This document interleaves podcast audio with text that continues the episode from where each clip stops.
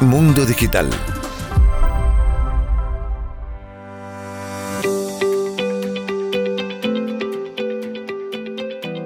Hola, buenas tardes y bienvenidos a Mundo Digital, el programa de ciencia y tecnología dirigido y presentado por Javier Atencia, que hoy no se encuentra con nosotros, con lo cual nos ha dejado a los colaboradores que le hagamos el programa. Si él se fía, pues a ver qué, qué sale. Así que soy Juan Miguel Enamorado, psicólogo, y como dice Javier siempre, psicólogo de cabecera de Mundo Digital y divulgador aparte de en temas de tecnología y de, y de psicología en mi, mi página psicodifusión.com. Y hoy somos poquitos en el programa, pero somos buenos y vamos a hacer un programa que espero que sea divertido y entretenido para todos vosotros. Estamos con David García, experto universitario en astronomía. Muy buenas, David, ¿qué tal? ¿Qué tal? Buenas tardes. Aquí estamos un día más para hacer un programa ameno para, para la audiencia. Pues seguro. Y estamos también con Antonio Sevilla, maestro y subdirector del colegio Mia School, con sede en el Parque Tecnológico. ¿Qué tal, Antonio? Hola, buenas tardes. Bueno, pues aquí, hoy que nos ha dejado el jefe solo, a ver, a ver si nos la liamos, ¿no? Pues venga, a ver qué hacemos. Claro, si tú dejas un programa de ciencia y tecnología a un psicólogo, no pensará que va a hablar de psicología, por mucho que me guste. Evidentemente, vamos a hablar de psicología. Aunque he enlazado el tema que llevamos muchos programas hablando y seguiremos hablando de ello, de la inteligencia artificial. Pues yo me he quedado con la parte primera, con inteligencia. Y entonces vamos a hacer un programa entre todos y vamos a empezar por hablar de, qué es la inteligencia, o qué entendemos con, inteligencia, ¿no? que es una pregunta que, que nos hacemos muchas veces. Eh, yo voy a decir la definición mía, una cortita. ¿no? La capacidad de procesar información, de aprender, de comprender ideas complejas, de adaptarse a nuevas situaciones y resolver problemas de manera efectiva. O sea, de adaptarse al medio de una forma o de la forma más efectiva posible. Después hay otras teorías, hay otros autores como Juan Gardner, que, que, es muy conocido, que ha dicho que es la capacidad de resolver problemas o fabricar productos que son valorados en una más cultura. Otro autor, Jensen, que dice que es la capacidad de resolver problemas o llevar a cabo tareas que involucran el pensamiento abstracto, la comprensión verbal y el razonamiento espacial. O sea, que inteligencia no es una cosa, sino que tiene áreas como resolución de problemas, pensamiento abstracto, lenguaje, comunicación, comprensión verbal, aprendizaje, memoria, fabricar productos para hacer la vida más fácil. Estamos viendo que hay un montón de cosas relacionadas con, con la inteligencia. Eh, vosotros, Antonio, por ejemplo, la definición de inteligencia, tú que trabajas con inteligencia en formación, ¿cómo, ¿cómo, la defines? ¿Crees que esa es una buena definición o tú tendrías otra? A ver, yo creo que tu primera definición es bastante acertada. Eh, tú lo has dicho con muchos tecnicismos, yo lo llamo espabilado. y, y, creo que al final los dos, los dos queremos decir lo mismo. Es decir, una persona que sin tener por qué ser brillante en ninguna de sus facetas se, se adapta al entorno. Como tú bien sabes, hay muchos tipos de inteligencia. Entonces, pues, si tú tienes una buena inteligencia emocional, una buena inteligencia social, eres capaz de, tienes un razonamiento lógico capaz de resolver situaciones con velocidad, eh, tiene cierta capacidad memorística para que se te queden las cosas importantes, tampoco hace falta que se te quede todo, etcétera, etcétera, y va sumando eh, en las distintas categorías de inteligencia, pues bueno, ya va compensándola, pues al final eso es inteligencia y es lo que tú has dicho bien, es, es ser capaz de moverte en el mundo que nos rodea de una manera eficiente. Ya está. ¿Y tú, sí. David, qué opinas? Pues mi, mi, a ver, mi mujer es maestra, como, como ya algunos de vosotros sabéis, y estoy bastante relacionado con el mundo de la educación. Y yo, aparte, por ser, por ser experto, en experto en astronomía, también tengo una ligera eh, opinión distinta a mi mujer, pero sí parecida. Entonces, yo voy a hacer una pregunta. Si bien ha dicho, eh, eh, hemos dicho al principio de que, la, de que la inteligencia es la adaptación al medio, como nosotros podemos adaptarnos al medio y demás, podemos pensar, yo se lo, se lo ofrezco a la audiencia, ¿podemos pensar que una planta, un vegetal es inteligente? Pues según la ciencia, sí lo son, porque son sí. animales Exactamente. Exactamente. Y una de las preguntas que tengo a continuación para ir guiándonos en esta, pues son las preguntas, yo he anotado las preguntas, me suelen hacer mucho, ¿no? Entonces quiero dar respuesta a ellas. Una es, ¿son inteligentes los animales? ¿O qué diferencia hay entre la inteligencia animal y la nuestra? Exactamente. Es que, que se adaptan al medio. Exactamente. Claro, el concepto de vamos, inteligencia, sí. Exactamente. Que, no, que iba a decir que ahí mi criterio es que lo que nos hace diferente a los animales, que sabemos adaptarnos al medio, es que tenemos el lenguaje. Eso es lo que nos hace radicalmente diferente. Exactamente. Aparte, yo, aparte yo de que tengamos una carga. A ver. Sí. Sí. Eh, lógicamente, lo que, lo, que no, lo que marcó la diferencia fue el lenguaje. Pero eh, yo creo que hay eh, un pasito más que ha venido después del lenguaje, obviamente, para los seres humanos, y es que los animales se adaptan al medio.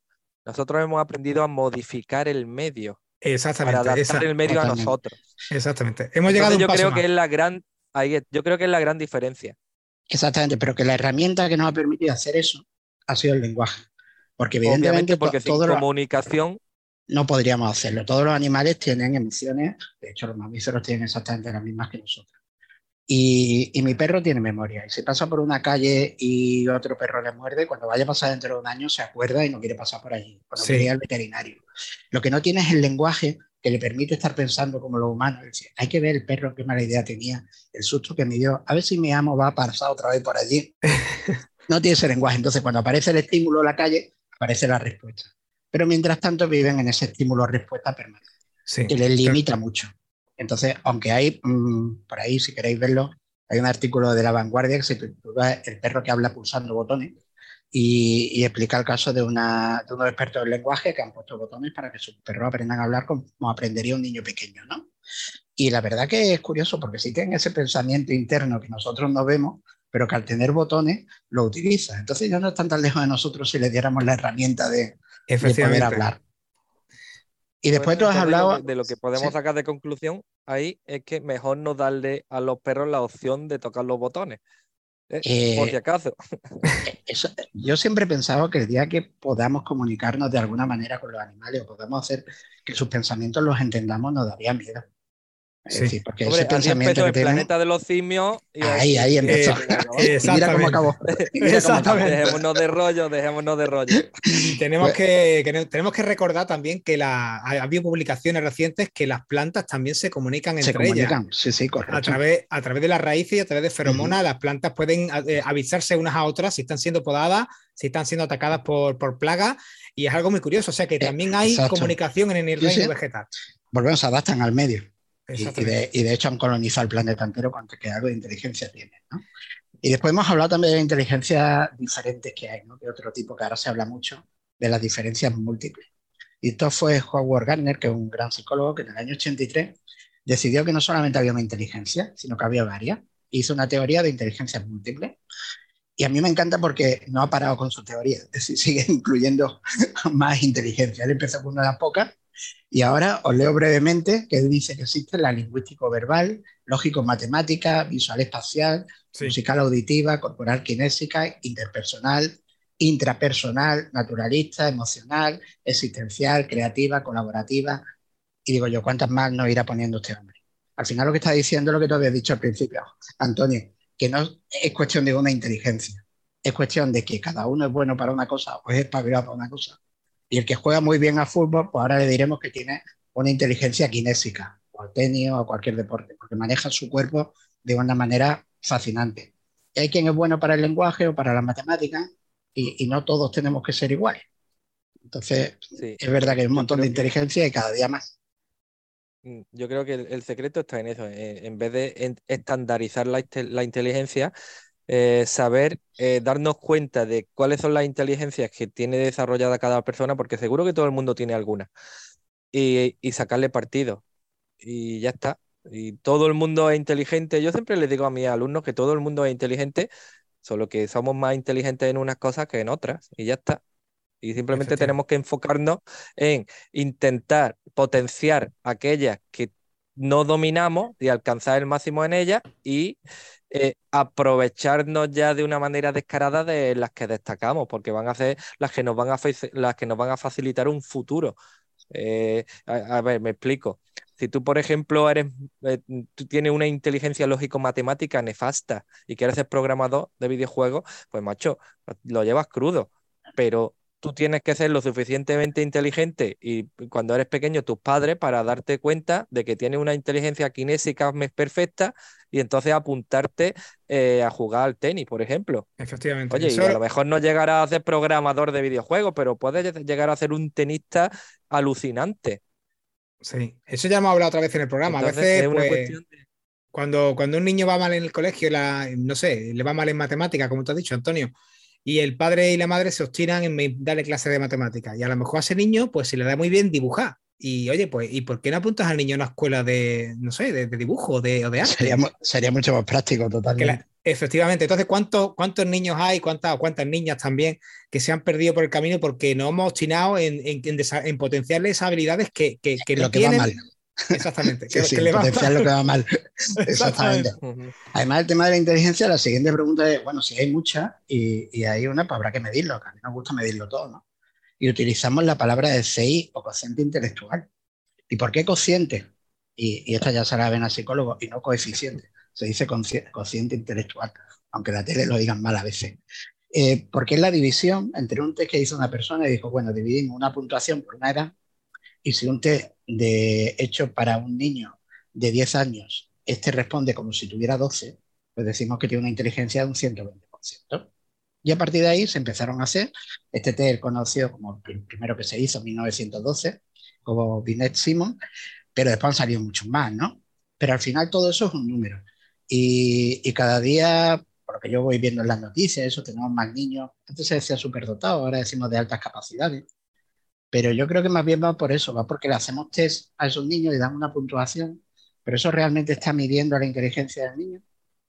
No. Hay una, una anécdota que, cuando se habla de los test de inteligencia, y es que a los inmigrantes que llegaban a principios del siglo XX a Estados Unidos, pues aparte de ver pues, la salud que tenían, sus creencias políticas, religiosas, todo esto, una de las cosas que se les hacía era un test de inteligencia, porque ellos querían que allí entraran como inmigrantes los más inteligentes, y si no lo echaban.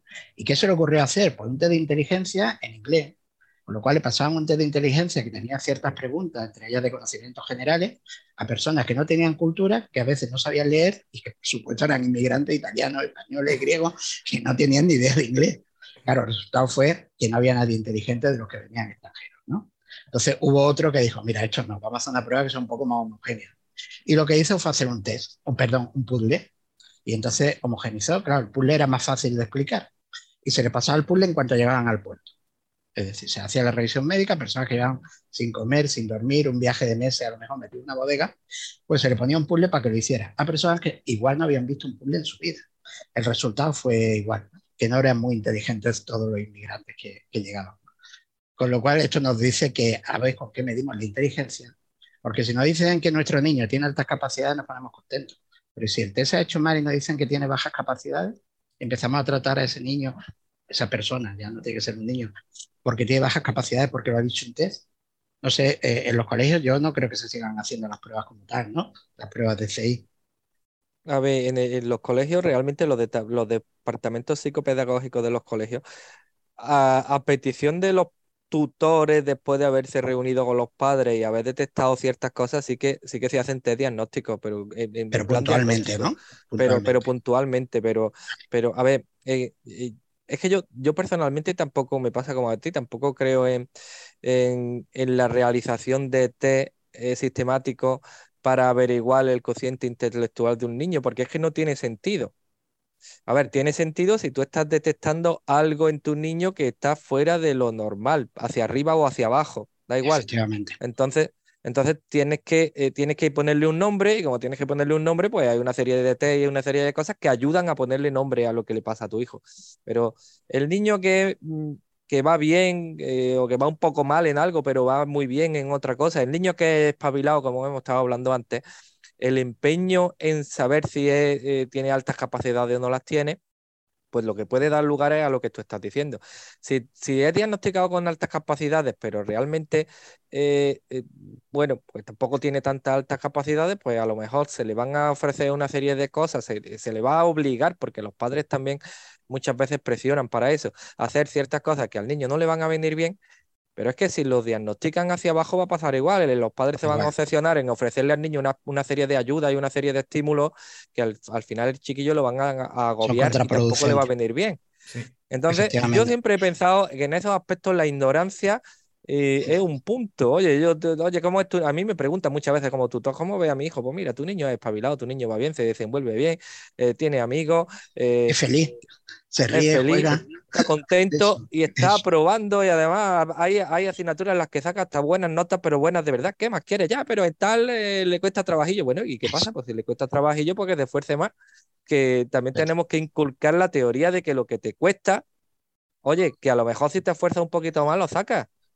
Sí, que no solo es inteligencia, a veces es motivación. Efectivamente, que muchas veces, muchas veces yo, yo pongo ese tipo de ejemplos. Yo digo, señores, que, que, no todo lo que. que el, el, tema de la inmediatez hoy en día lo podemos aplicar a todo.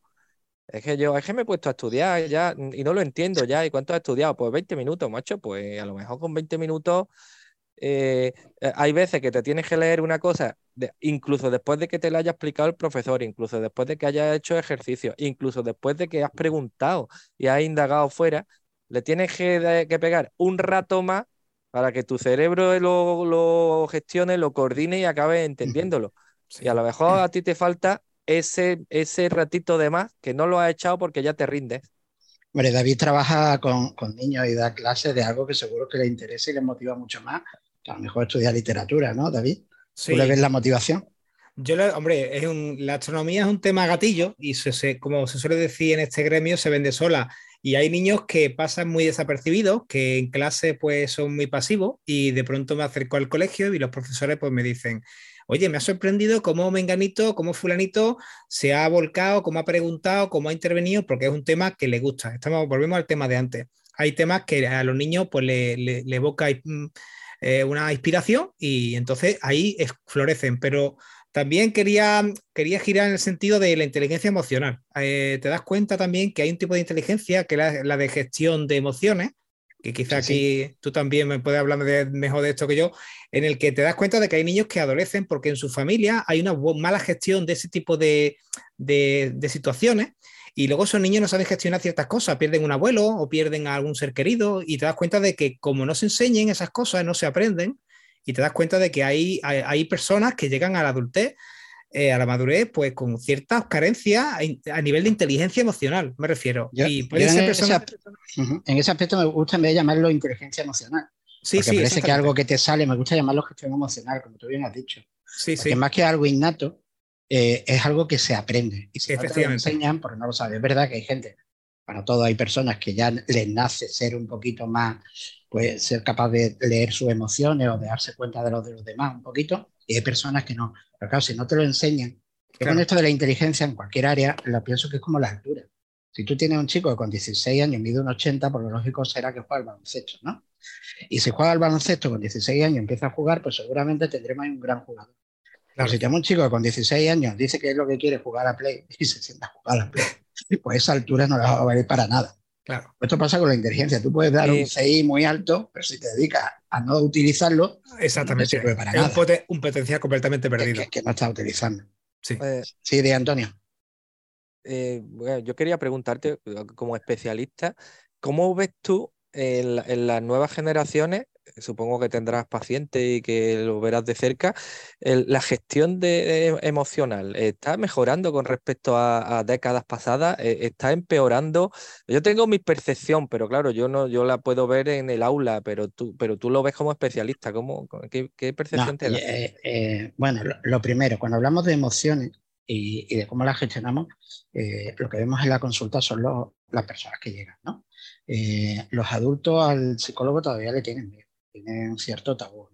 Van al psicólogo de manera oculta, no se lo cuentan a los amigos ni a los familiares, eh, no, lo recomiendan. claro, no saben gestionar sus emociones y además no se trata, no lo intentan, pues no, eso no mejora. La juventud, con el concepto del psicólogo, y yo creo que en eso tiene mucho que ver los colegios, que en todos los colegios hay un orientador, se facilita hablar de, psicología. Ya no ven la psicología como un tabú. Y además es fácil que te venga un, chaval o, un joven que te haya dicho, pues vengo porque viene mi amiga fulanita, o mi amiga, mi amiga. Entonces te encuentras que estás viendo a tres amigos del mismo grupo que se han hablado uno de ellos, le ha ido bien, pues sigue, ¿no? Entonces, esas emociones, claro, si vienes al psicólogo, si las trabajas, si ya las trabajas en clase, si se habla de gestión emocional o de inteligencia emocional, se dan cursitos, mindfulness, se, se va hablando de eso, pues lógico que vayan aprendiendo. Ahora, hay un gran cambio frente a, a las generaciones a 40, 50 años, con chicos de 20, que diría que no. Que siguen viniendo con los mismos problemas, con los mismos tabúes, porque si en tu casa no saben diferenciar un enfado de una frustración, o la ira de la vergüenza, yo no sé, si no sabemos las emociones básicas, no hablamos de ellas, no le ponemos nombre, a una emoción que no le tengo nombre, ¿cómo voy yo a gestionarla? Claro. yo siempre pongo de ejemplo la frustración porque es algo de lo que nadie, me habla. Es una, una, emoción que no tenemos.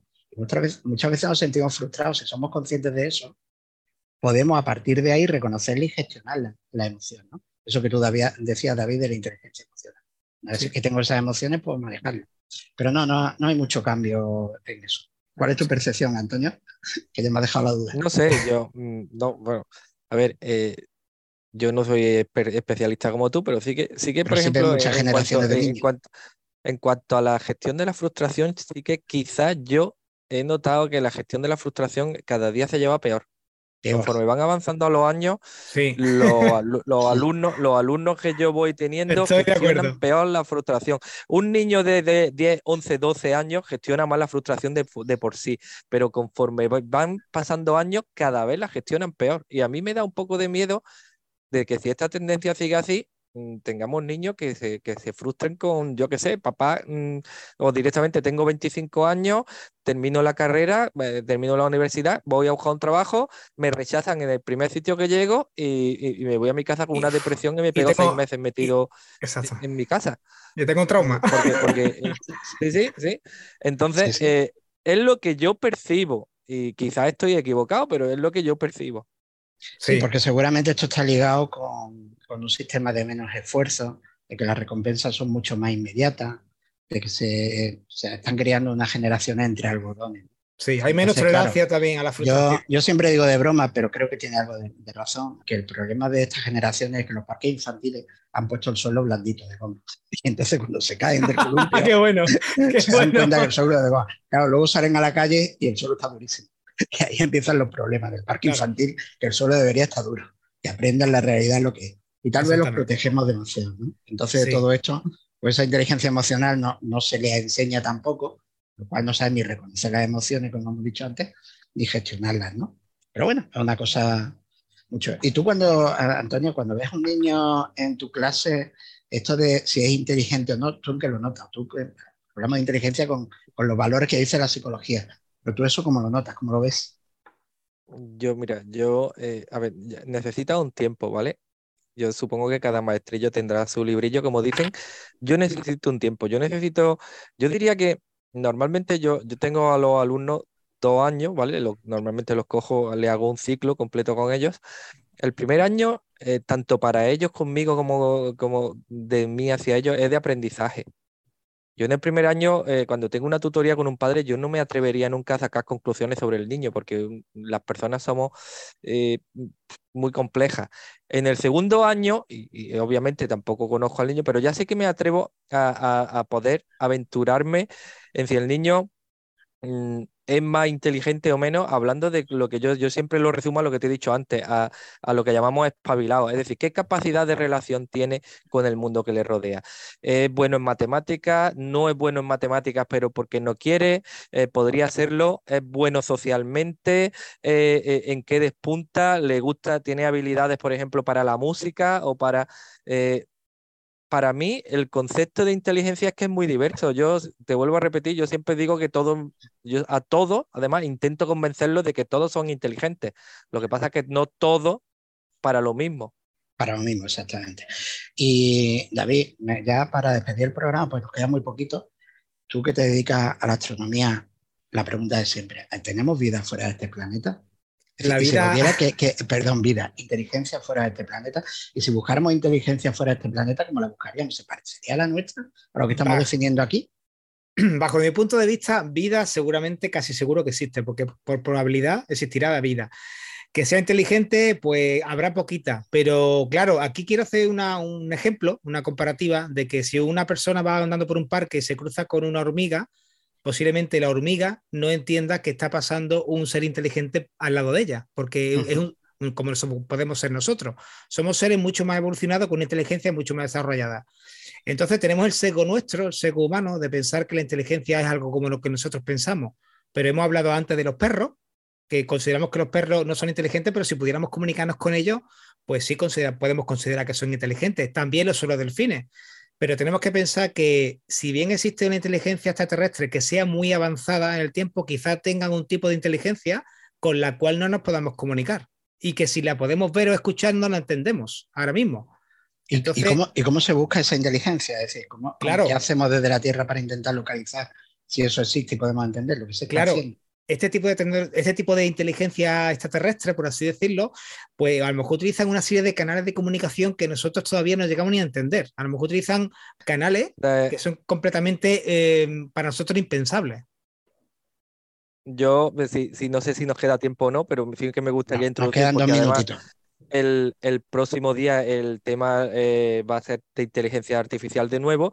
Eh, eh, le han dado a una inteligencia artificial señales del espacio que habían analizado ya un montón de científicos y de especialistas y no habían notado nada raro y la inteligencia artificial ha detectado un montón de señales que según ellos son señales de otras inteligencias, con lo cual a lo mejor la inteligencia artificial es capaz de leer cosas que la mente humana no es capaz. Sí, puede ser.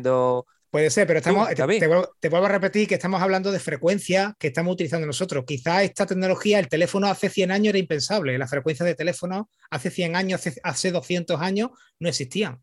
Si hay una inteligencia extraterrestre, a lo mejor está utilizando un tipo de tecnología y un tipo de comunicación que para nosotros todavía eso no ha llegado ni conocemos. O sea que estamos tranquilos que por ahora, con la inteligencia que tenemos aquí, poca o mucha, nos quedamos con ella, ¿no? Sí. La, de fuera todavía no ha llegado. Yo creo que todavía no la escuchamos. Bueno, pues resumiendo, que el tema de la inteligencia, ya hablaremos de la artificial, pero la natural o la nuestra es una, cosa fantástica que nos da todavía para mucho estudio y que los que tenéis y tratáis con niños con inteligencia en formación, lo que sí está claro es que la inteligencia no solo es genética, sino viene solo de serie que sí, que una parte sí, igual que la altura, pero después depende de la alimentación que tengamos, de los estímulos que tengamos, de la educación.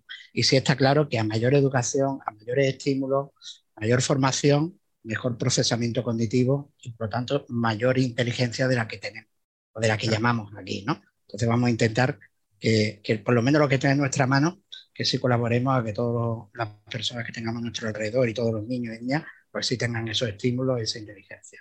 Y se nos acaba el tiempo del programa. Antonio Sevilla, muchísimas gracias por tu colaboración y, por echar aquí una mano a sacar el programa para adelante, señor jefe. David. Un placer. Además, que, creo que no lo hemos hecho ni demasiado mal siquiera. El jefe va a estar ya, eh, eso, eso, esperemos que nos deje de hacer otro, ¿no? Esperemos que, el jefe esté contento y nada. David, muchísimas gracias a ti también. A, ti, Juan Miguel. Y a todos los que nos escuchan, pues saben que nos pueden escuchar en Radio Andalucía, en el Radio Andalucía Oriental, martes y los viernes a las 19 horas y siempre que lo deseen en Spotify buscando Mundo Digital. Así que hasta el próximo programa. Muchas gracias. Mundo Digital